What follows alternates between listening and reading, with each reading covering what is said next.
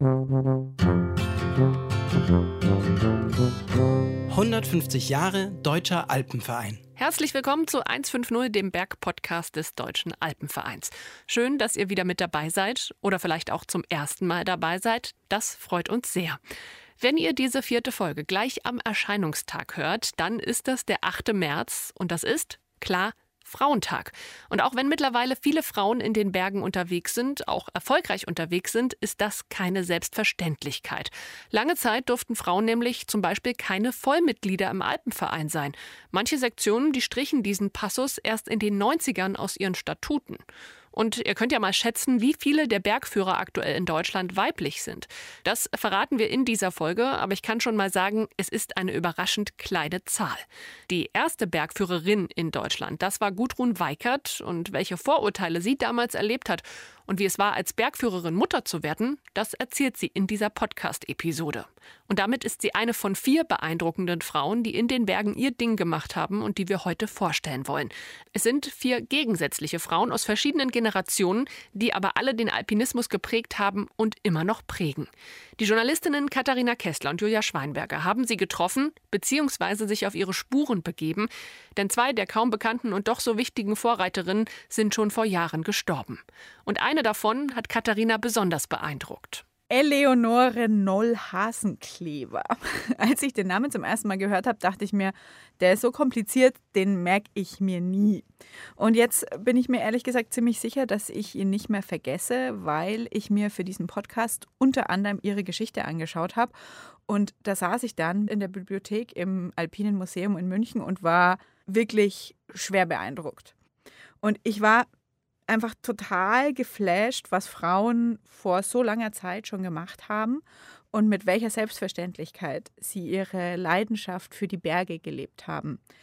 Und ich habe mich so ein bisschen gefragt, warum sind die nicht bekannter und wo ist diese Selbstverständlichkeit hin, mit der Frauen extreme Sachen in den Bergen machen? Warum ist es heute noch so was Besonderes, dass Frauen überhaupt sowas machen?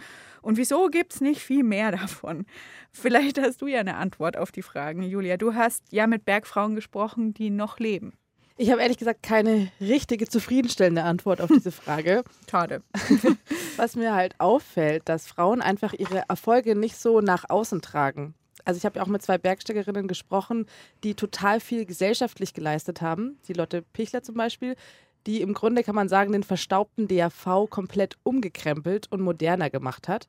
Und die Gudrun Weikert, die als erste Frau in Deutschland Bergführerin wurde. Mhm.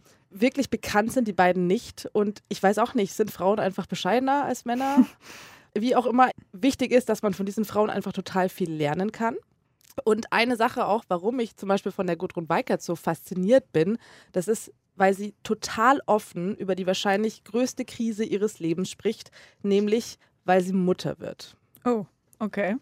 Aber dazu kommen wir später. Wir fangen erstmal ganz klassisch chronologisch an mit der ältesten Lady, Eleonore und ich habe tatsächlich schon wieder ihren Nachnamen vergessen. Noll Hasenkleber heißt sie. Oder Noll vor ihrer Hasen. Hochzeit eben nur Eleonore Hasenkleber. Vor ihrer Hochzeit ist ein gutes Stichwort, weil am Anfang deutet eigentlich gar nichts darauf hin, dass ausgerechnet Eleonore Hasenkleber eine Pionierin der Bergsteigerei werden könnte. Sie wird am 4. August 1880 geboren in Duisburg, also weit weg von den Bergen, und wächst anfangs in Frankfurt am Main auf. Und dann kommt sie, und das war eben damals für ein Mädchen aus gutem Hause üblich, in ein recht vornehmes Mädchenpensionat in Lausanne in der Schweiz. Und bei einem Schulausflug nach Zermatt verliebt sie sich in die Berge. Sie engagiert dann einen Local, den Alexander Burgener, und sie hat da Glück gehabt, denn sie hat sich für ihr Vorhaben genau den richtigen Bergvater, wie sie ihn nennt, gewählt. Denn Alexander Burgener ist von ganz eigentümlichen Dingen überzeugt. Das schreibt zumindest die Bergsteigerin Mary Mummery, aus England war die, ganz ironisch in ihrem Text. Sie schreibt, er glaubt an Geister und daran, dass Frauen bergsteigen können. Ja, aus heutiger Sicht würde man sagen, wow, so, ein Mann äh, glaubt daran, äh, dass eine Frau bergsteigen kann. Danke für nichts.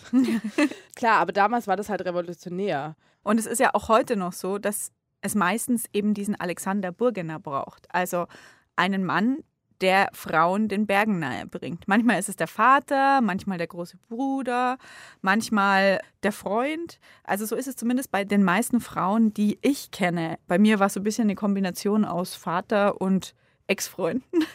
Wie war es denn bei dir? Ich würde sagen, dass meine Eltern da schon beide gleichberechtigt Anteil haben, aber definitiv so sportlicher Ehrgeiz, das kommt auf jeden Fall von meinem Papa. Wir haben die Bergleidenschaft also beide ein bisschen familiär mitbekommen. Eleonore Noll-Hasenkleber hat ganz alleine den Plan gefasst, in die Berge zu gehen. Und dann trifft sie Alexander Burgener.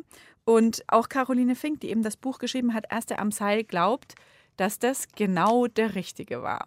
Ich weiß nicht, was mit Eleonore passiert wäre, wenn sie nicht jemanden an ihrer Seite gehabt hätte, der von Anfang an voll an sie geglaubt hat. Und am Ende hat er ihr sein Bergführerabzeichen geschenkt und hat ihr gesagt, er könne ihr nichts mehr beibringen.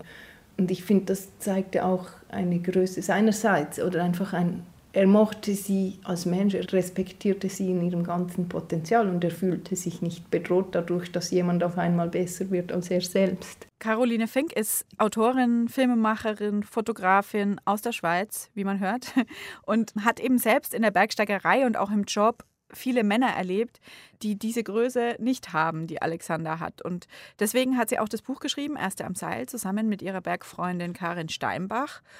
Ich habe mich mit ihr in ihrem Büro in Zürich getroffen und wirklich ewig über Frauen, also über uns und die Berge unterhalten. Wir haben unsere Erfahrungen ausgetauscht und gerade aus unseren Erfahrungen von heute, also aus dem Hier und Jetzt, finde ich es total erstaunlich, dass die Eleonore, noch keine 20 Jahre alt, 1899 einfach so beschließt, sie will jetzt Bergsteigerin werden und äh, aufs Matterhorn wenn sie so jung ist, dann haben ja bestimmt auch die Eltern noch so ein bisschen ein Wörtchen mitzureden. Wie haben die denn darauf reagiert? Naja, die Eleonore hat jetzt äh, nicht gerade einen sanften Weg gewählt, ihr neues und ungewöhnliches Hobby ihren Nächsten nahezubringen. Also die Eleonore war dann in Zermatt bei ihren geliebten Bergen und ihre Mama hat sie besucht und Eleonore hat ihre Mutter abgeholt am Bahnhof, irgendwie haben sie sich getroffen und Eleonore stand da braun gebrannt Skandal in dieser Zeit und hat scheinbar noch eine Zigarre geraucht.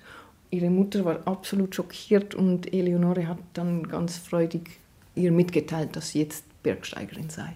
Die Frau Hasenkleber Senior sozusagen erholt sich der Anekdote nach wohl recht flott von dem Schock und willigt dann ein, der Tochter sogar die Bergsteiger-Erstausrüstung zu bezahlen, wenn sie dafür mit dem Rauchen aufhört. Damit sie wenigstens so ein bisschen wieder in das Bild der Tochter aus gutem Hause passt. Und ja. ja. Zigarre rauchen ist natürlich dann nicht so. Nicht schickt so sich schick. nicht. Ja, genau, nicht so ganz. Über diese Rollenbilder von damals, also passt Zigarre rauchen oder nicht, da habe ich auch mit der Südtiroler Autorin Ingrid Rungaldier gesprochen. Sie hat das Buch Frauen im Aufstieg geschrieben und das ist quasi eine eigene weibliche Alpingeschichte. Die beste Frau ist immer die, von der man nicht spricht, nicht positiv und auch nicht negativ, vor allem nicht negativ. Also von Frauen wurde erwartet, dass sie in ihrer vorgesehenen Rolle blieben. Und es ist ja heute auch noch irgendwie so. Also ich habe hier auch Ingrids Buch dabei und da sind Bilder von Eleonore drin. Kann ich dir mal zeigen. Das ist ein ganz schöner Wälzer. Das sieht man eigentlich ganz gut, dass sie sich nicht in eine Schublade stecken lässt. Das ist sie auch, oder? Ja, genau. Also das sieht man schon, dass sie so ein bisschen schick ausschaut. Eine Feder im Hut, so ein Pelzmantel ist das, mhm. oder?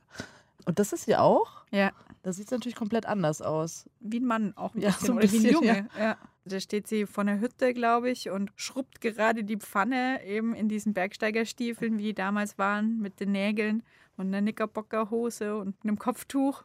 Ingrid Rungaldier zitiert hier in diesem Buch auch eine Schriftstellerin und Journalistin, Felicitas von Retznicek heißt die, die ist persönlich bekannt gewesen mit Eleonore und hat geschrieben, dass Eleonore eine Grande Dame war, elegant, von faszinierendem Charme, künstlerisch hochinteressiert und gebildet und dass sie der hundertprozentige Beweis gegen die merkwürdige Vorstellung vieler Männer war, dass Bergsteigerinnen wenig wohlriechende, grobknochige, reizlose Mann sein müssen, wenn sie was leisten wollen. So hat man sich das früher vorgestellt. Ja, genau. Und Ingrid hat mir dazu gesagt, dass es sehr typisch wäre, so eine Beschreibung für die damalige Zeit. Einerseits der Teil der Bergsteigerin, das akzeptierte man auch, wenn es nicht so vorgesehen war für Frauen. Und man rechtfertigte es damit, dass es ja auch Frauen waren, die nicht nur Mannsweiber waren, wie sie oft beschimpft wurden, sondern auch eben elegante Frauen, die sich in der Gesellschaft anpassen konnten, auch mütterlich waren. Diese Doppelrolle, sie mussten, wie es auch heute noch oft bei Frauen ist, dass Frauen überall perfekt sein müssten, sollten.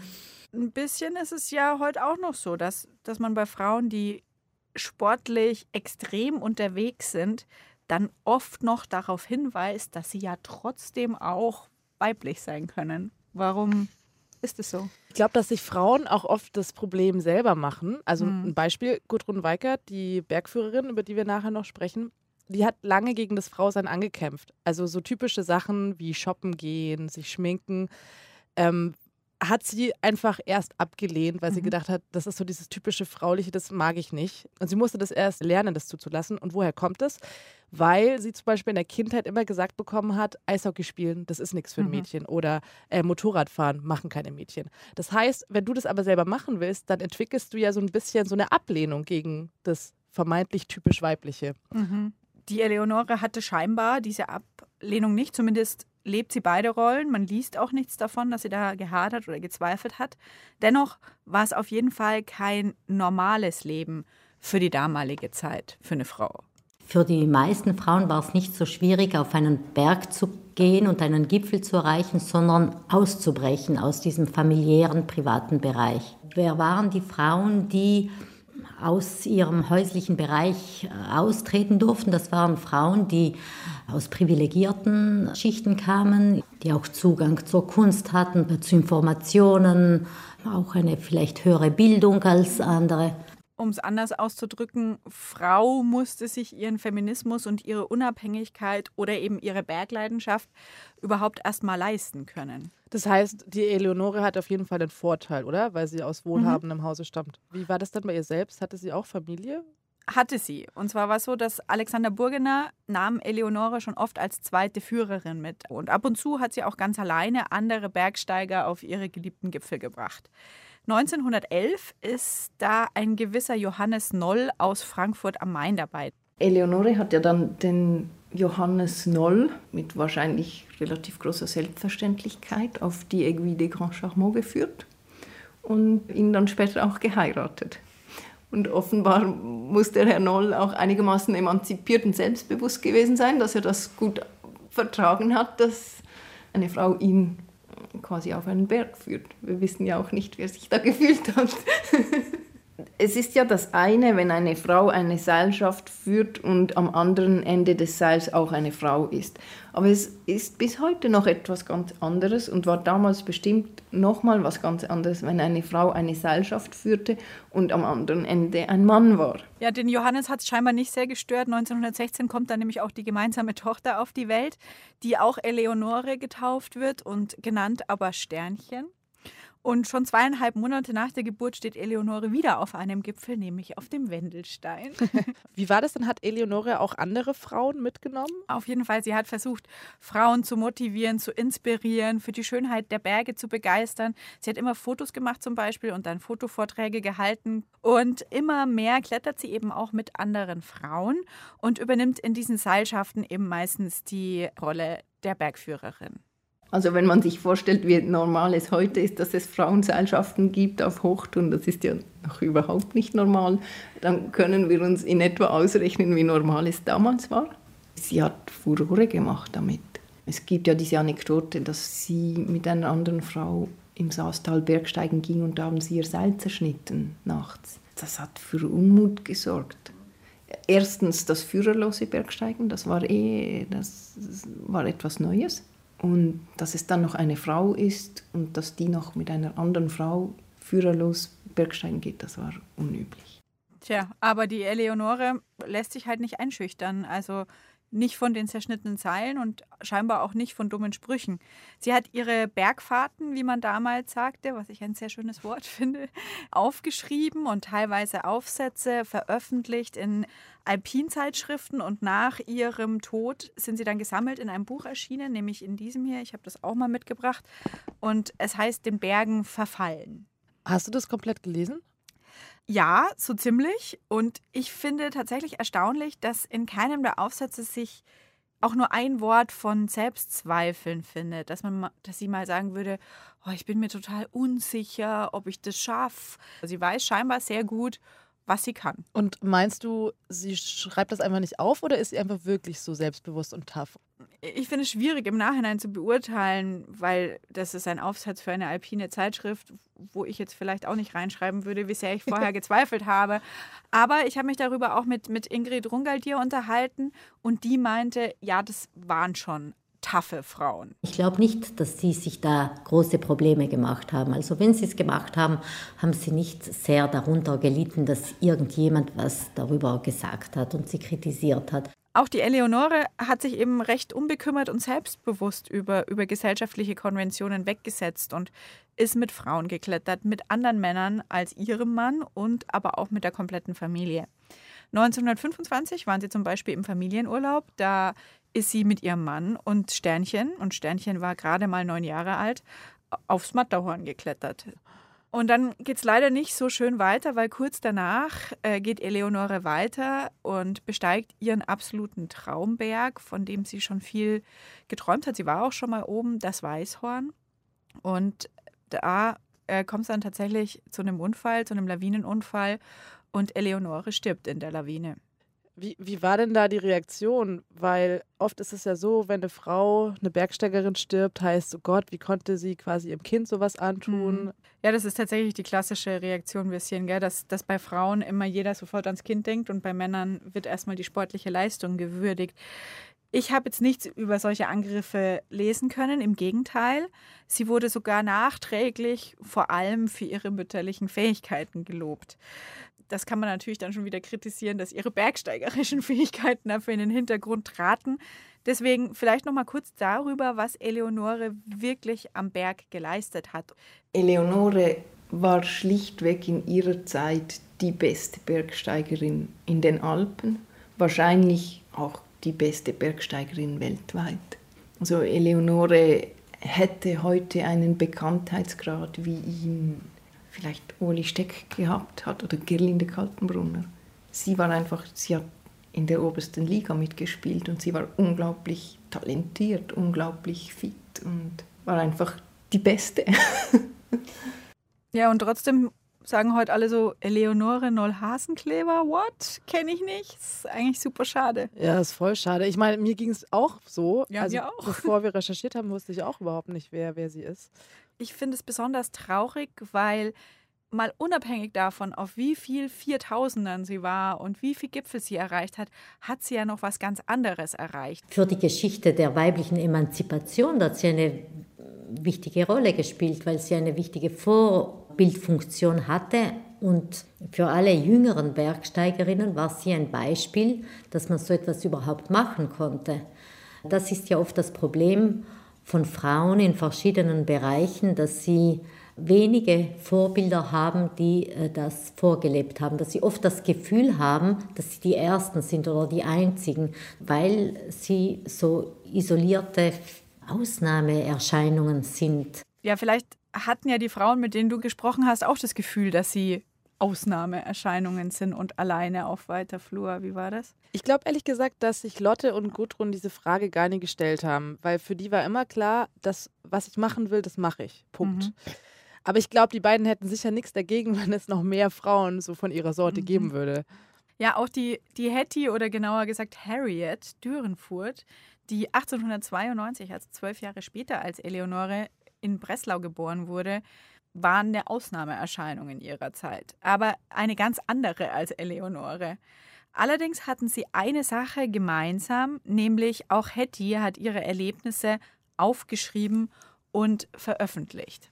Also diese Tatsache, dass sie ein Buch über ihre Bergsteigerei geschrieben hat, die kann man gar nicht hoch genug werten, weil genau durch solche Bücher eben Vorbilder entstehen und, und, und Frauen Platz finden in der Alpingeschichte. Das Buch heißt Mem Sahib im Himalaya. Mem Sahib bedeutet auf Indisch verheiratete Frau und sie beschreibt darin ihre Erlebnisse bei den Himalaya-Expeditionen ihres Mannes. In dieser Hinsicht, glaube ich, war, war sie auch eine der ersten, die das gemacht haben, weil äh, es gab nicht so viele Frauen, die über sich schrieben und über ihre eigenen Leistungen, über ihre eigenen Gefühle und Gedanken. Es geht also nicht um die Expedition an sich, also wie hoch, wie weit, es ist eher so eine Randnummer tatsächlich, sondern eben darum, wie es ihr als Frau im Himalaya ergangen ist. Wie kam es denn überhaupt dazu, dass Hetty ihren Mann in den Himalaya begleitet hat? Also waren die beiden auch so ein Paar wie Eleonore und ihr Mann? Nee, und das ist tatsächlich der große Unterschied zwischen Hetty und Eleonore. Hetty hätte sich selber niemals als Bergsteigerin bezeichnet. Okay. Eigentlich hatte sie überhaupt gar keine Ambitionen, in die Berge zu gehen. Sie, sie zog das Tennisspielen tatsächlich vor. Und äh, zum Bergsteigen kam sie tatsächlich nur durch ihren Mann, den Günther Oskar Dürenfurt. Wo wir wieder beim Thema Mentor wären. Absolut. Und in ihrem Buch beschreibt sie eine Situation, ähm, wo ihr Mann sie auf einen Baum klettern ließ vor der Verlobung, um ihr Klettertalent zu testen, angeblich. Okay, ja gut. Kann ich irgendwie nachvollziehen. Man will ja wissen, auf was man sich einlässt, ja, genau. oder? Also ja, und, und, und selbst wenn sie eigentlich keine Ambitionen hatte, nahm sie es als ganz selbstverständlich ihre Aufgabe an, die Expeditionen ihres Mannes zu organisieren und auch zu begleiten. Und da hatte er ziemliches Glück. Ihr Mann hätte sicherlich das, was er gemacht hat, nicht tun können, wenn es sie nicht gegeben hätte. Sie war aber auch da eine Vorreiterin, weil sie eine der ersten Frauen war, die an einer Männerexpedition teilgenommen hat und die organisiert hat. Sie fand auch einfach, äh, schreibt sie auch so, dass ihre Hilfe bei den Expeditionen ihres Mannes dringender benötigt würde als zu Hause bei den Kindern, weil die konnte sie wohl ganz gut an Familie und Co. delegieren. Und ist sie denn dafür auch mal kritisiert worden? Ja, scheinbar schon. So, so, schreibt sie zumindest. Und sie schreibt auch was anderes, was ich sehr nett finde, nämlich äh, verbringt sie sehr viel Zeit wohl damit, ein Tagebuch an ihre Kinder zu schreiben. Und dann schreibt sie, sehr zum Erstaunen meines Mannes, der das ganz unnötig fand. Zu Hause lesen sie ja alles bestimmt viel früher in der Zeitung. Glückliche männliche Psyche. Heim und Kinder waren versunken, unwirklich geworden. Nur der Augenblick der Aufgabe lebte und lockte. Das finde ich eigentlich ganz nett, weil das so glaube ich, auch heute noch vielen Frauen so geht, dass, dass Männer da einfach eher abschalten können, wenn sie unterwegs sind. Ja, ist wieder so ein bisschen typisch. So die Frau, die sich quasi um alles kümmert, ne? Um mhm. die Expedition, um die Kinder und sich auch noch um die sorgt. Und der Mann, der ist halt einfach weg. So. Und vor allem, das war auch nicht alles. Also sie war nicht nur Chefin sozusagen der Expedition, hat die ganze Kommunikation, die Logistik. Da, da steckte ja damals auch noch viel mehr dahinter als heute, wo du mal kurz äh, nach Indien chatten kannst. Nicht nur das hat sie gemacht, sondern sie hat ganz nebenbei 1934 dann auch noch den Höhenrekord der Frauen aufgestellt der dann 20 Jahre lang Bestand hatte. Und zwar war sie da auf dem 7315 Meter hohen Westgipfel des Siang Kangri im Karakorum. Also das ist schon ein Ding. So eigentlich ist es überhaupt nicht das, was sie so anstrebt, ja. Bergsteigen und trotzdem spaziert sie dann mal so easy peasy auf einen 7000er. ja, das, das finde ich auch sehr erstaunlich. Hetty selbst hat, hat die ganze Aufregung um ihren Höhenrekord auch nicht so recht verstanden. Für sie war es tatsächlich die größere Leistung, die Orga der Expedition und das Ganze außenrum. Und leider nimmt auch Hettys Geschichte kein so schönes Ende. Sie trennt sich von ihrem Mann, kehrt dann als Jüdin Europa den Rücken und wandert nach Amerika aus. Wie so oft im Leben müssen dann Frauen, die eine gescheiterte Ehe hinter sich haben, einfach lernen, auf eigenen Füßen zu stehen.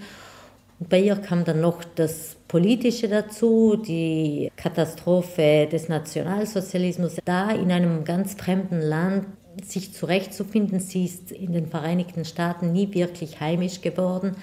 Das war äh, die große Schwierigkeit für sie. Wir sprechen immer von diesen Bergsteigerinnen und die machen was Besonderes, etwas Schwieriges, aber das Leben ist ja im Tal oder nicht am Berg schwieriger oft als am Berg. Sagt Ingrid Rungaldier, die sich eben mit vielen Frauenberggeschichten beschäftigt hat. Und für Hetty stimmt das auf jeden Fall, dass das Leben im Tal schwieriger war. Sie stirbt dann 1972 einsam und verarmt in Amerika. Große Teile ihres Vermögens sind ja auch für die Expeditionen ihres Mannes draufgegangen. Das ist irgendwie ganz schön fies, so, wenn Ja. man sich das so überlegt. Also ich schicke mal noch eine Sache vorweg, die Geschichten von meinen Frauen, die enden positiver. Also es sind eigentlich gute Geschichten. Ja, Ähm, das ist ein schöner Ausblick. aber nochmal eine Frage zu Hetty. Meinst du, sie hätte irgendwann mal einen anderen Abzweig in ihrem Leben genommen, wenn sie gewusst hätte, es könnte so kommen?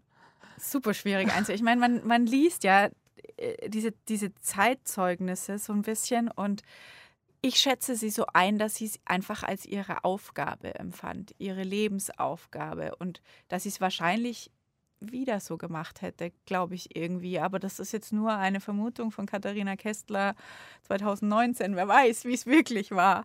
Äh, ich kann sie leider nicht mehr fragen, was wirklich schade ist. Aber da hast du einen Vorteil. Deine Frauen, Frauen leben noch, aber sind auch schon ein bisschen älter, oder? Ja, äh, wobei wahrscheinlich keiner das Wort älter äh, hören möchte. Das Ja. klingt ja auch irgendwie fies. Vor allem die Gudrun Weikert wird 60 dieses Jahr Okay. und ist mit Sicherheit fitter und sportlicher als wir beide zusammen. okay. Sie ist ja auch eine Bergführerin, also da Mhm. muss man schon ein bisschen was drauf haben. Und was mich vor allem bei ihr beeindruckt, äh, wie sie es geschafft hat, Bergführerin und gleichzeitig Mutter zu sein, was sie ja aber anfangs in eine schwere Krise gestürzt Mhm. hat. Ja. Dann hast du dich aber auch noch mit der Lotte Pichler getroffen. Die ist. Die ist jetzt Mitte 80, also Okay. Jahrgang 1933, ist aber auch immer noch total fit und man merkt sofort, wenn man mit ihr spricht, die hat Kampfgeist. Auf den Berg gehen hält jung. Ja. Sehr gut. Die Lotte wächst als eines von fünf Kindern auf. Also sie hat drei jüngere Brüder und eine jüngere Schwester. Mhm. Das ist auch entscheidend später. da kommen wir noch drauf. Mhm. Der Vater kehrt nicht aus dem Krieg zurück, aber sie versteht sich sehr gut mit der Mutter und die lässt sie auch alles machen. Also sie erzählt zum Beispiel, dass die Mutter sie gelehrt hat, angstfrei durchs Leben zu Mhm. gehen.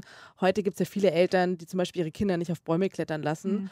Bei der Lotte ist es total normal. So, sowas macht man einfach und wenn man runterfällt, mei, dann muss man halt verarztet werden. Mhm. Die Lotte war auch schon als kleines Kind mit zweieinhalb Jahren mit ihrem Papa wandern und ich habe sie gefragt, ja, wenn du nicht mehr konntest, dann hat er dich getragen, oder? Und sie sagt so, nee, auf keinen Fall. Mhm. So, wenn du dich entscheidest mitzugehen, dann musst du auch äh, zu Musst Ende, schaffen. musst es schaffen, genau. Mhm. Also so tickt die Lotte. Und dazu passt, dass sie auf eine, wie ich finde, sehr morbide Art und Weise zum Klettern findet. Es sind zwei Schulkameraden aus meinem Gymnasium abgestürzt an den Ruchenköpfen. Etwa so war ich da 16 oder was. Und der eine war tot und der andere hat schwer verletzt überlebt, war lange im Krankenhaus. Das war im Herbst und im Winter drauf. Beim Skifahren am Sudelfeld, da sieht man ja direkt rüber zu den Ruchenköpfen. Das war für mich so ein Blick dann über zwischen Faszination und Grauen. Und im Frühjahr habe ich gedacht, das muss ich selber erleben, was einen zu so lebensgefährlichen Sachen zwingt. Also mich hätte so eine Geschichte auf jeden Fall abgeschreckt. Ja, absolut. Also Lottes Mutter geht es da wohl ähnlich, obwohl die ja eine sehr angstfreie Mhm. Person ist.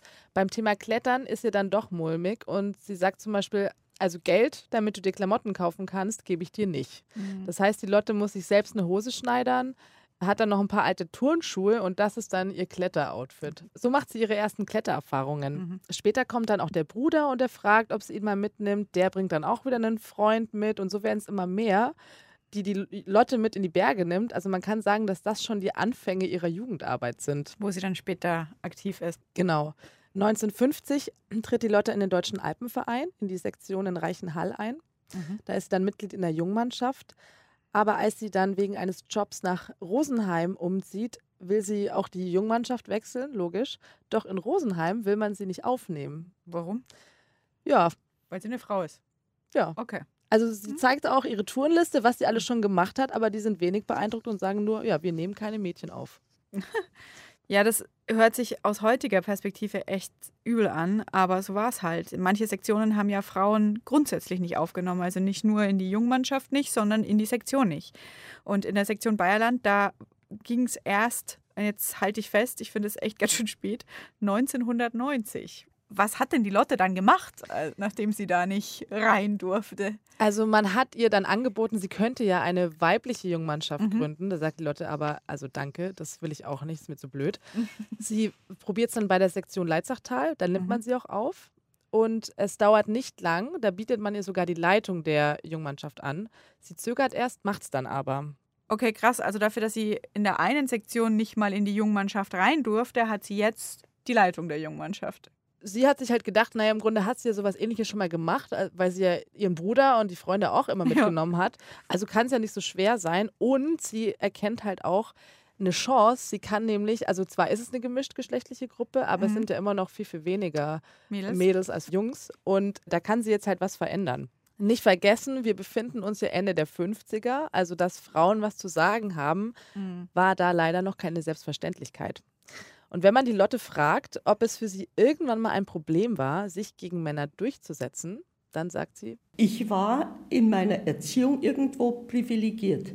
Meine Eltern haben vergessen, schlicht mir beizubringen, dass Männer immer alles besser können. Und dann bin ich aufgewachsen mit drei Brüdern, alle jünger. Ich war die gesetzte Chefin von Haus aus. Das hat zur Folge, wenn man sowas verinnerlicht hat, dass man sich vom männlichen Überlegenheitsgehabe aber schon gleich gar nicht beeindrucken lässt. Und das, glaube ich, ist vielen Frauen zu eigen, dass sie, wenn ein Mann sich da aufbaut, Brust raus und die Muskeln spielen lässt, dass man sagt, ja, also da traue ich mich nicht. Auch die Gudrun Weigert, um die es später noch geht, hat mit solchen sich aufplusternden Männern zu kämpfen. Mhm. Das Problem ist ja leider, selbst wenn du eine taffe Frau bist und dich männliche Arroganz eigentlich nicht beeindruckt, manchmal kommt man halt einfach nicht dagegen an, weil man selbst in der schwächeren Position ist. Ja. Hast du bestimmt auch schon mal erlebt. Ja, also ich finde, man braucht schon ein sehr dickes Fell, um sich nie von männlicher Arroganz verunsichern zu lassen. Und Frauen, die das permanent hinkriegen und durchziehen, die bewundere ich echt extrem. Die Lotte erzählt dann auch von einer Situation. Sie will die Ausbildung zur Ski-Hochtourenführerin machen und da bekommt sie es mit einem der Ausbilder zu tun. Mhm. Es gibt bis dahin nur eine Frau, die vor ihr diese Ausbildung gemacht hat. Das ist die Irmgard Dobler. Und bei der ist Folgendes passiert.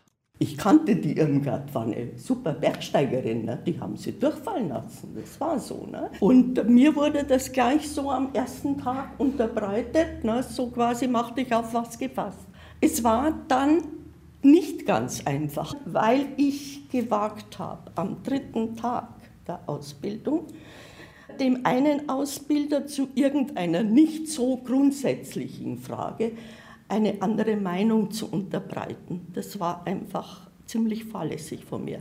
Der hat mich für den Rest der 14 Tage schikaniert.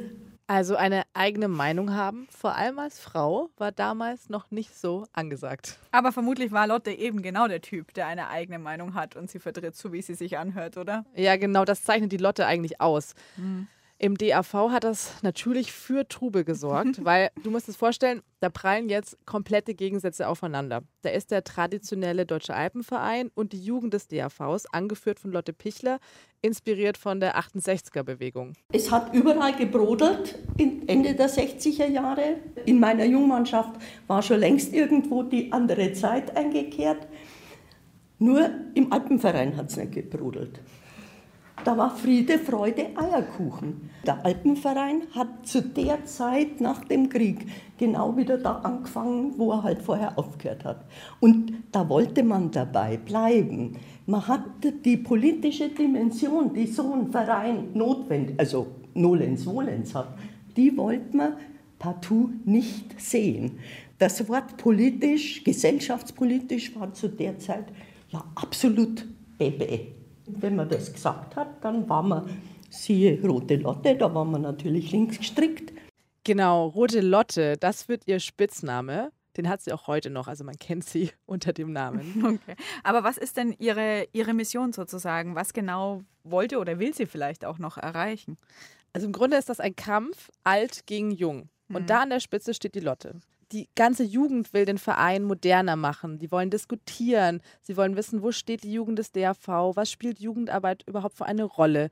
Und 1974 wird Lotte dann auch zur Bundesjugendleiterin gewählt. Und das ist schon ziemlich krass für damals, weil sie einfach die erste Frau im Deutschen Alpenverein in einer so hohen leitenden Position ist.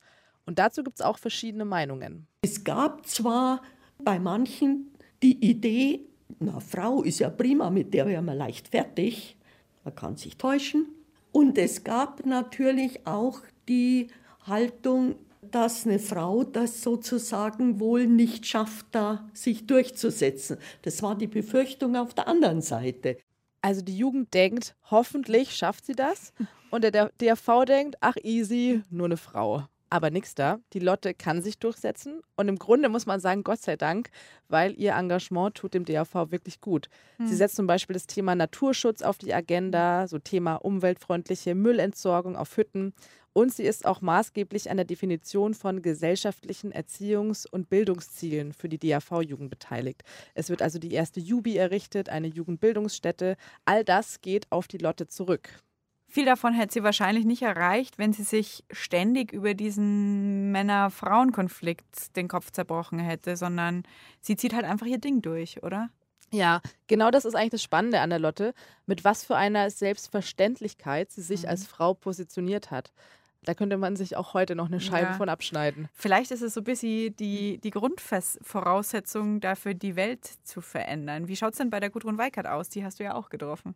Also ich gebe dir eine kurze Anekdote. Okay. Bevor ich die Gudrun getroffen habe, habe ich natürlich recherchiert. Ne? Habe mir Interviews von ihr durchgelesen, Brav. einen Film, der über sie gedreht wurde, angeschaut. Und danach dachte ich, wow, mega taffe Frau. Und ich hatte ehrlich gesagt ganz schön Respekt davor, mich mit ihr zu treffen, weil ich dachte, hoffentlich nimmt die mich auch ernst bei okay. dem, was sie so geleistet hat. Ne? Und wie war's? Es war mega cool. es war wirklich super schön. Und zwar. Du strahlst voll. du bist ein ja, bisschen verliebt. Ja, ich bin tatsächlich ein bisschen verliebt. Okay. Weil ich, also weil ich gemerkt habe, okay, die Gudrun ist wirklich sehr tough, mhm. aber sie hat eben auch manchmal Selbstzweifel. Also sie reflektiert viel, sie hinterfragt sich, sie ist also ein ganz normaler Mensch und nicht nur Superwoman. Mhm wenn jemand, der auch Selbstzweifel hat, so viel erreicht im Leben, dann heißt es ja, jeder von uns normallos kann das auch schaffen. Mhm. Und die Gudrun ist Bergführerin geworden, die allererste in Deutschland. Hast du eine Ahnung, wie viel es heutzutage gibt? Weibliche Bergführerinnen? Ich habe was gelesen. Ich glaube, es ist irgendwas so um die zehn. Ja, es sind zehn in Deutschland. Von mhm. insgesamt knapp 600 Bergführern sind zehn weiblich. Oh. Und als Erste hatte man es da bestimmt nicht ganz leicht, oder? Das wird auf jeden Fall spannend. Ähm, aber wir fangen jetzt erstmal ganz vorne okay. an. Die Gudrun wird 1959 geboren mhm. äh, und hat sehr, sehr bodenständige Eltern. Die beiden haben eine Schneiderei und es sind eher so die klassischen Rollen angesagt. Also der mhm. Papa arbeitet, die Mama ist zu Hause, kümmert sich um die Kinder. Gudrun wächst sehr behütet auf, hat aber schon als Kind so ein bisschen einen Hau weg. Okay. Also sie macht sehr viel Sport, was ja noch nicht seltsam ist, aber sie läuft 800 Meter und das ist ja wirklich eine der schlimmsten Disziplinen. Man beißt einfach. Man, das war einfach so, hat man nicht gesagt, dass das, dass das Spaß machen muss und hat sich auch nicht Spaß gewünscht, sondern das war dann einfach Training. Und das ist schon wirklich, also 600 und 800 Meter ist eine brutale Distanz, weil du wirklich eigentlich im Ziel äh, zusammenbrichst. Und so ist die Gudrun. Die beißt sich einfach durch. Schon als Kind. Ja. Die Berge spielen bei Gudrun erstmal keine Rolle. Also nicht wie bei Lotte, die schon mit dem Papa als kleines Kind wandern geht, sondern Gudrun kommt erst, als sie so 20 ist, mit der Bergwelt in Berührung. Sie studiert nämlich Sport in München hm. und kommt da in eine neue Freundesklicke. Und die nehmen sie mit. Einer davon ist der Helmut, ein Superkletterer und Bergsteiger. Da waren wir heute schon mal. Ein männlicher Mentor. ja, bei der Gudrun war es halt auch nicht anders. Und sie hat mir von ihrer ersten Bergerfahrung erzählt. Das war im Wilden Kaiser an der, der Fleischbank, die Dülfer. Bin ich danach geklettert, also eine durchaus ernstzunehmende Klettertour. Also du bist nicht erstmal nur gewandert, sondern du bist nee, voll geklettert. geklettert und dann gleich so, dass dann mein Kletterpartner gesagt hat, also du, du kletterst ja alles nach, das ist ganz toll. Aber was ist, wenn mir vorne mal was passiert, dann stehen wir beide also ganz blöd im Gelände, weil du hast keinen Plan, was vorne abläuft, gell? Am, am scharfen Ende des Seils. Und dann sind wir dann einfach eigentlich ein paar Schritte wieder zurückgegangen und sind dann leichtere Touren geklettert, wo ich dann auch vorgestiegen bin, wo ich meine Erfahrungen sammeln konnte, sodass ich dann irgendwann mal so ein gleichwertiger Partner für ihn war. Also das passt zu ihr, dass sie auch hier gleich Vollgas gibt. Nicht erstmal wandern, sondern gleich richtig anspruchsvolle Klettertouren. Ich habe gehört, die Fleischbank am Wilden Kaiser ist jetzt nicht ganz so leicht. Wie, wie kam sie denn dann auf die Idee, Bergführerin zu werden? Der Helmut, mit dem sie ja viel unterwegs ist am ja. Berg, der macht die Ausbildung zum Bergführer Aha. und dann denkt sie sich, hey, eigentlich könnte ich das auch. Wir befinden uns jetzt Ende der 80er Mhm. Jahre. Gudrun ist Mitte, Ende 20. In anderen Ländern, Schweiz und Österreich, gibt es schon weibliche Bergführerinnen. In Deutschland aber noch keine.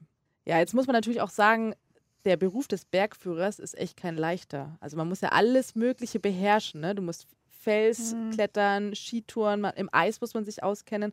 Also das ist echt nicht ohne. Ich habe schon ziemlich genau recherchiert, um, um was geht es da, was ist das Profil, was muss ich bringen. Nicht verhandelbar ist zum Beispiel zu sagen, ich bin jetzt äh, Frau, ich kann die jetzt dann nicht aus der Spalte holen, weil du jetzt halt 100 Kilo wiegst und ich nur 50. Das ist nicht verhandelbar, das ist mein Gast und den muss ich da rausbringen. So die Ausbilder, waren die überrascht, oh, auf einmal kommt eine Frau? Waren die, fanden die das gut oder Ich hatte es leicht eigentlich. Es kam auch das Signal aus diesem sich gerade verjüngten Ausbilderteam, hey, jetzt hat, mach doch, cool, du bist gut drauf, die kannten mich. Also sie bekommt das positive Signal, so, sie soll das machen und sie macht dann auch die Ausbildung. Ja, ich hätte jetzt aber schon gedacht, dass das ein schwierigerer Start wird. Ja, ganz so easy und hey, ja, wir supporten Frauen ist es dann auch nicht, weil bei einer Prüfung fällt sie durch. Und man muss sagen, das hat schon ein bisschen eine komische Anmutung. Mir hat mal einer der Prüfer gesagt, nach vielen Jahren, nach vielen Jahren, wir haben dich doch nicht einfach so durchlaufen lassen können. Ich weiß nicht, was bei denen abgegangen ist, wie ich in der Ausbildung war. Das weiß ich nicht. Für mich war, dass ich diese Ausbildung gemacht habe, selbstverständlich. Du merkst, wir wiederholen uns so ein bisschen, ne? Die Irmgard Dobler, die auch das erste Mal durchgefallen lassen wurde, sie fällt durch. Das eine ist ja die Ausbildung, das andere ist dann der konkrete Job. Wie war das dann, als sie die Ausbildung hatte und gearbeitet hat? Weil auch bei Eleonore haben wir ja schon drüber gesprochen. Es ist einfach was anderes und ungewöhnlich, wenn eine Frau führt. Wie sind die Gäste damit umgegangen? Gudrun hat mir von einer Gruppe erzählt, die sie auf den Mont Blanc geführt hat. Das sind so drei oder vier Männer in der Gruppe und einer davon führt sich halt echt auf. Und das kann am Berg schon ziemlich gefährlich werden. Ich hatte da an einer Passage gesagt, okay, wir müssen da also wirklich sehr diszipliniert gehen und unter Umständen müssen wir einfach ein bisschen warten. Ich gehe jetzt da mal vor und check mal die Lage und ihr wartet ganz einfach auf meine Direktive, was dann kommt, weil es einfach ein sehr stark steinschlaggefährdeter Bereich war. Und der war schon immer so drauf, die ganze Tour, dass er immer, gegraben hat, immer gezweifelt, immer mich ein bisschen herausgefordert hat. Und der hat sich nicht dran gehalten. Er ist dann einfach früher gestartet in diese Querung hinein und dann kam ein ziemlich gefährlicher Steinschlag vor ihm, kurz vor ihm und kurz hinter ihm. Das war sehr, sehr brenzlig. Letztendlich, ich hatte ihm auch gesagt, ich glaube nicht, dass du gut akklimatisiert bist für den Mont Blanc und ich hatte ihn dann auch sitzen lassen in der Vallot-Hütte, aber es ging auch bei ihm nicht mehr weiter. Wir haben da auch noch sehr, sehr lange drüber geredet, weil wir uns gefragt haben, was wäre gewesen, wäre sie ein Mann Mhm. gewesen? Hätte der sich dann, der, der Gast auch so benommen? Mhm. Oder wenn sie eine erfahrenere Bergführerin gewesen wäre? Weil ich habe schon das Gefühl, als Frau, vor allem als junge Frau, wird man oft nicht ernst genommen. Wenn man dann auch noch klein und zierlich ist, dann traut man den Frauen oft gar nichts zu. Es ist ja nicht nur am Berg so, es gibt ja auch Ja. tausend andere Bereiche, wo Ja. das so ist. Und das Schlimme ist, dass es sich halt auch nicht verändert hat. Also vielleicht ist es ein bisschen besser geworden, aber ich, auch heute noch werden Frauen unterschätzt. Und da gibt es auch ein Beispiel von der Gudrun, das erst ein paar Wochen alt ist. Ich war am Sonntag unterwegs auf Skitour und spur da an, die letzte Flanke, sage ich jetzt mal so 300 Meter, gehen dann auf, war ordentliche Arbeit und sitzt dann auf so einem kleinen Gipfel und dann kommt so ein, kommen zwei nach, die eben in meiner Spur gehen, ein Mann und eine Frau. Und wie gesagt, ich, ich bin das angespurt und sitze auf dem Gipfel und die Spur geht ja nur dann zu mir hin. Und der Mann kommt rauf und sagt, hast du das gespurt? Dann denke ich mal, was ist denn das für eine bescheuerte Frage? Und habe zu ihm gesagt, ähm, mich so umgeschaut, sage ich, hm, schaut so aus, ist sonst niemand da. Ja, da hat er dann wohl ziemlich dumm geschaut. Ja, sowas kommt schon öfter vor. Ich weiß dann immer gar nicht so genau, was man sagen soll, weil eigentlich meinen sie es ja nicht böse, sondern eher so ein bisschen anerkennend sogar. Auch wenn es total blöd ist, äh, pff, das ist irgendwie komisch, auf so Situationen zu reagieren. Wie sieht denn eigentlich Gudruns Privatleben aus neben dem Job? Gudrun ist ja jetzt Bergführerin. Gleichzeitig unterrichtet sie an der TU in München. Also karrieremäßig läuft's. In der Liebe eigentlich auch. Also sie ist frisch verheiratet mit Helmut, ihrem langjährigen Kletter- und Ah, okay. Bergpartner. Ähm, die bauen auch gerade ein Haus zusammen. Und dann passiert das für Gudrun wirklich Unvorstellbare. Sie verliebt sich in einen anderen Mann. Okay. Und nicht nur das, sie wird auch noch schwanger. Von also, dem anderen. Ja. Also das Okay. totale Chaos auf einmal im Privatleben.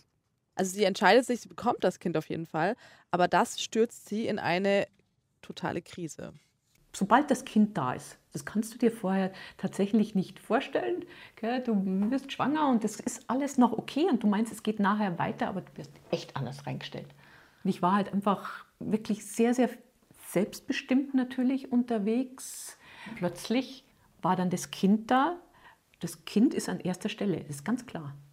Aber da musst du dich dran gewöhnen und das, diese Zeit muss man dir auch geben. Und die hattest du nicht.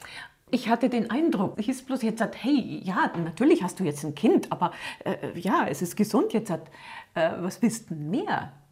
Und ich habe gesagt, ja, ich muss jetzt mein Leben ändern oder ich, ich werde mein Leben ändern, aber ich muss das jetzt erst einmal auf die Reihe kriegen. Heute würde man sagen postnatale Depression, weil es ja auch einfach wirklich ein krasser Unterschied ist. Davor macht sie wahnsinnige Bergtouren, ne? sie ist wochenlang unterwegs und dann ist sie in einem Wickelkurs und unterhält sich mit anderen Müttern über Babybrei. Ja, also das kann ich mir schon vorstellen, dass das, dass das für sie nicht so leicht war. Das Interessante finde ich jetzt, dass Gudrun, die ja sonst immer Zähne zusammenbeißt ne? und die sich sagt, hey, das geht schon, so ich krieg das hin. Sie merkt halt jetzt, es geht eben nicht. Es war eine gute Schule und, und äh, war für mich ganz, glaube ich, ganz, ganz wichtig, dass es manchmal nicht geht, einfach nur die Zähne zusammenzubeißen. Dich wickelt es so auf. Wenn du so durchs Leben gehst, irgendwann kriegst du so eins auf die Mütze, wo du merkst, nee, jetzt hilft kein Zähne zusammenbeißen, da ist was anderes am Werk. Da musst du irgendwas aufarbeiten an dir selber, da musst du mit dir, an dir arbeiten. Sie sucht sich dann auch therapeutische Hilfe, aber was letztendlich am besten hilft, ist, dass sie einfach wieder anfängt, Gruppen zu führen. Also sie macht eine zweiwöchige Tour und äh, mit einer Gruppe und ab da geht es eben wieder bergauf. Wie muss ich mir ihr Leben jetzt vorstellen? Arbeitet sie weiter als Bergführerin und erzieht ihr Kind? Genau das hat sie gemacht. Also die Gudrun wäre totunglücklich gewesen, wenn sie nicht mehr als Bergführerin hätte arbeiten können.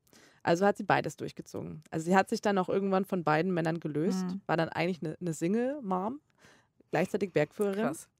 Wobei man sagen muss, die Männer waren natürlich immer noch in ihrem Leben und die haben sich auch um die Tochter, die Lisa, gekümmert. Dann gibt es auch Opa und Oma, die haben auch aufgepasst. Also es war schon irgendwie machbar. Nur für die Gesellschaft wurde sie halt trotzdem zur Rabenmutter. Wie die Lisa in der Schule war, hieß es dann, ja, also wenn sie schlecht war, sie ist ja nie da. Sie ist ja immer unterwegs, ist ja Bergführerin. Ist auch jetzt noch so, weißt du, wenn du auf Expedition bist und du kommst als Mutter oder Bergführerin ums Leben, dann ist das einfach, ja, das ist noch nicht gesellschaftlich akzeptiert. Und wenn ein Bergführer stirbt, ja, da ist auch eine Familie dahinter. Aber der wird nicht beim Elternabend erwartet, sondern die Mutter wird erwartet. Ja, da kommen wir wieder auf das, worüber wir vorher schon gesprochen haben. Ne? Wenn eine Frau stirbt, dann wird null über ihre bergsteigerische Leistung geredet, sondern sofort das Kind bemitleidet. Dabei gibt es ja auch noch einen Vater. Ja, ja die Ingrid Rungaldier, die schreibt in ihrem Buch Frauen im Aufstieg im Schlusswort, Extrembergsteigerinnen mit Kindern sind Rabenmütter, Extrembergsteiger mit Kindern sind Helden, immer noch. Und das bringt es, glaube ich, ganz gut auf den Punkt. Ja. Und vor allem haben Männer nie das Problem, dass sie ihre Rolle oder ihre Identität zwischen diesen verschiedenen Polen finden müssen. Du, du kannst einfach mal äh, Bergführerin sein und mal richtig so auf die Kacke hauen. Und dann kannst du aber einfach auch äh, Frau sein und dich hübsch machen und einfach wirklich nur Frau sein. Und das möchte ich schon auch leben. Weißt du, ich möchte nicht als, als Bergführerin da irgendwo heute Abend in ein Konzert gehen und dann den Bergführertrampel raushängen lassen, sondern dann bin ich Frau. Ist es eigentlich was, was du erst lernen musstest? Richtig, ja, ja, die hatte wirklich ein großes Problem, weil einfach auch an mich herangetragen wurde, nee, wie Eishockey spielen? Du bist ein Mädchen. Wie Motorradfahren? Nee, geht gar nicht. Und ich sage, hey, was soll eigentlich dieser ganze Mädelschmarren? Ich, ich will es eigentlich nicht. Mich hat eine Kollegin, eine Bergführerkollegin, hat mich da drauf gebracht. Die hat gesagt, hey, warum? Also, die ist dann mit mir zum Shoppen gegangen, wo ich gesagt habe, hä, shoppen? Dürfen wir das? Und die sagt, ja, Logo. Die hat aber so richtig klare Ansagen auch gegen ihren Mann gemacht, wo ich sage, ja cool. Und da habe ich mir gedacht, nee, klar, logisch, du bist Frau. Und das lässt du dir einfach nicht nehmen, das ist doch cool. Ich finde das irgendwie total schön, dass Mhm. eine so taffe Frau wie die Gudrun, die die krassesten Bergexpeditionen macht, sich tatsächlich ernsthaft die Frage gestellt hat, darf ich Bergführerin sein und gleichzeitig auch shoppen Ja, gehen? krass. Also ne, darf man so vermeintlich weibliche Eigenschaften gut finden? Und die Antwort liegt natürlich auf der Hand. Klar. Logisch. Aber irgendwie muss man ja auch erst zu dieser Haltung finden. Ja. So, ja. Und jetzt? Wie Keine finden Ahnung. wir jetzt ein Schlusswort? Wie finden wir ein Schlusswort? Ja, keine Ahnung. Also, ich, ich finde es gar nicht so leicht und es ist ja echt schon viel passiert. Es gibt einen eigenen Frauenkader fürs Expeditionsbergsteigen. Es gibt die Zielsetzung, mehr Frauen in Führungspositionen zu bringen. Fast die Hälfte aller DAV-Mitglieder sind Frauen. Juhu. Äh, juhu. Aber es muss sich noch einiges tun, findet auch Caroline Fink. Vor allem muss man sich erstmal der Tatsache bewusst sein, und zwar die breite Gesellschaft muss sich der Tatsache bewusst sein, dass man in der Bergsteigerei im Speziellen und auch in der Gesellschaft im Allgemeinen noch weit entfernt ist von der Chancengleichheit. Und das wäre so mein Appell an die Männer, hey, ihr müsst Frauen reinholen. Wenn, wenn es euch wirklich daran liegt, dass auch eure Töchter, eure Jungs, eu, einfach eure Kinder ihr ganzes Potenzial leben können, dann, dann müsst ihr diese Old Boys Networks öffnen und Frauen Zutritt gewähren. Und bei den Frauen, ja, da zitiere ich am liebsten äh, Astrid Lindgren. Sie hat einfach gesagt, sei wild und frech und wunderbar. Nimm dir raus, was du willst, mach, was dir Freude macht und, und geh diesen Weg.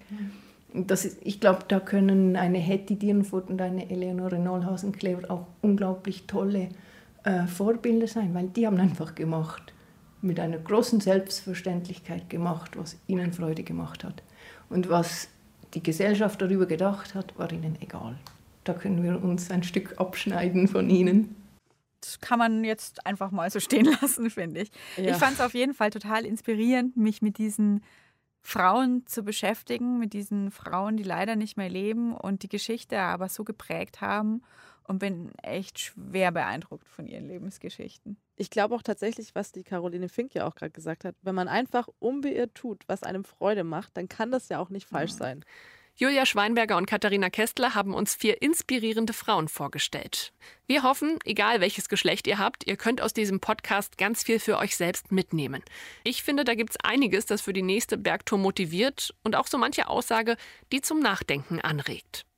Damit ist euer Bergpodcast 150 für heute vorbei. Alle Folgen gibt's natürlich auf alpenverein.de slash bergpodcast oder beim Podcast-Anbieter eures Vertrauens. Wir melden uns schon bald zurück, dann mit der Frage, wie ist der Klimawandel in den Alpen zu spüren? Ich freue mich, wenn ihr dann wieder mit dabei seid. In diesem Sinne, auf Wiederhören. 150 Jahre Deutscher Alpenverein.